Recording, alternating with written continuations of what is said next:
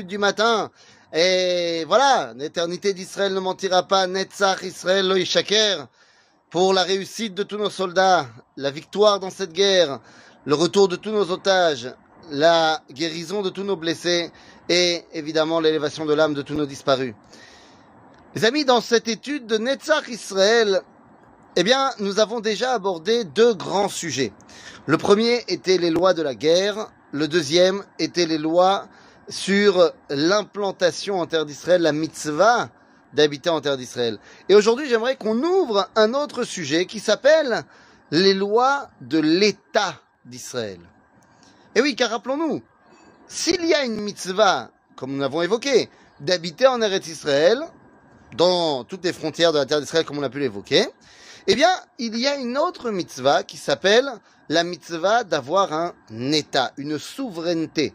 Cela vient du même verset, lorsqu'on nous dit Ve'orashtem et v'ishavtem ba. Eh bien, la, fin du verset v'ishavtem ba, c'est la mitzvah d'habiter en Israël. Ve'orashtem et c'est et vous conquérez la terre d'Israël. Il ne s'agit pas ici d'une mitzvah individuelle, il s'agit évidemment d'une mitzvah collective. Et donc, il s'agit de la mitzvah collective de faire en sorte que l'onaz vena beyad zulatenu minaumot. C'est-à-dire qu'on n'a pas le droit d'abandonner la terre d'Israël dans les mains d'une autre puissance.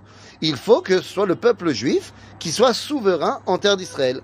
Alors, lorsque quelqu'un fait son alia et qui vient s'habiter, qui vient habiter à Ashdod, Ashkelon, Jérusalem, Tel Aviv ou autre, il fait la mitzvah de Yishuv Haaretz, évidemment. Mais il s'agit ici maintenant de faire la mitzvah de mettre en place un pays souverain pour le peuple juif en terre d'Israël. C'est une mitzvah. Eh oui. Alors, vous allez me dire, oui, mais attention, dans la Torah, on parlait d'une royauté. Est-ce qu'il faudrait forcément une royauté? Eh Bien, les amis, nous a déjà expliqué Rabbeinu Arosh, Rabbi Asher Rabbi Ichiel, que évidemment que la Torah nous parle de royauté, parce que c'était le seul système politique, plus ou moins, qui était connu à l'époque. Mais nous dit le Roche, si aujourd'hui le peuple juif veut s'unir pour faire une souveraineté par la démocratie, eh bien, ce sera kacher, ce sera une souveraineté qui a tout à fait son statut de malchoute d'après la halacha. Donc, la démocratie, ça marche, ça marche au niveau de la loi juive, pas de problème. On n'est pas obligé de faire une royauté. Donc, très bien. Ainsi donc, lorsque nous décidons de participer activement à la vie de la euh, nation, eh bien, nous renforçons cette mitzvah de Médinat Israël. Et oui, mais qu'est-ce que ça veut dire? Ben, Ça veut dire que, par exemple, lorsque tu fais ta citoyenneté, tu as ta carte d'identité, ton passeport, lorsque tu votes, euh, que ce soit aux, élections municipales ou aux élections à la Knesset, eh bien, tu renforces la mitzvah de faire un État juif pour le peuple juif en terre d'Israël. Eh oui. Et donc, lorsqu'on revient en arrière et qu'on se rattache au fameux jour du 5 Iyar du 14 mai 1948, eh bien, on se rappellera les paroles du Rav Maimon à Cohen Fishman lorsqu'il a fait la bracha de Sheikh. Et ceux qui entendent les, enregistrements, eh bien, c'est une voix tremblante d'émotion de 2000 ans de prière qu'est celle du Rav Maimon. Mais on peut peut-être regretter qu'il a oublié, certainement, de faire la deuxième bracha, Baruch Hashem Elokeinu melech haolam, asher bemitzvotav etzivanu, leakim medina. Il aurait dû faire la bracha de, euh, qui nous a sanctifiés en nous ordonnant de faire un État. J'imagine que c'est ce qu'on appelle à Ava Mekalkelet et Ashura, que c'était fort de toute cette émotion qu'il a submergé à ce moment-là et qu'il a oublié. Mais c'est pas parce que il n'a pas fait la bracha que Zemeakev est un mitzvah. Et oui, car les brachot n'empêchent pas la mitzvah. C'est dommage de ne pas faire la bracha, mais la mitzvah en elle-même, elle est là.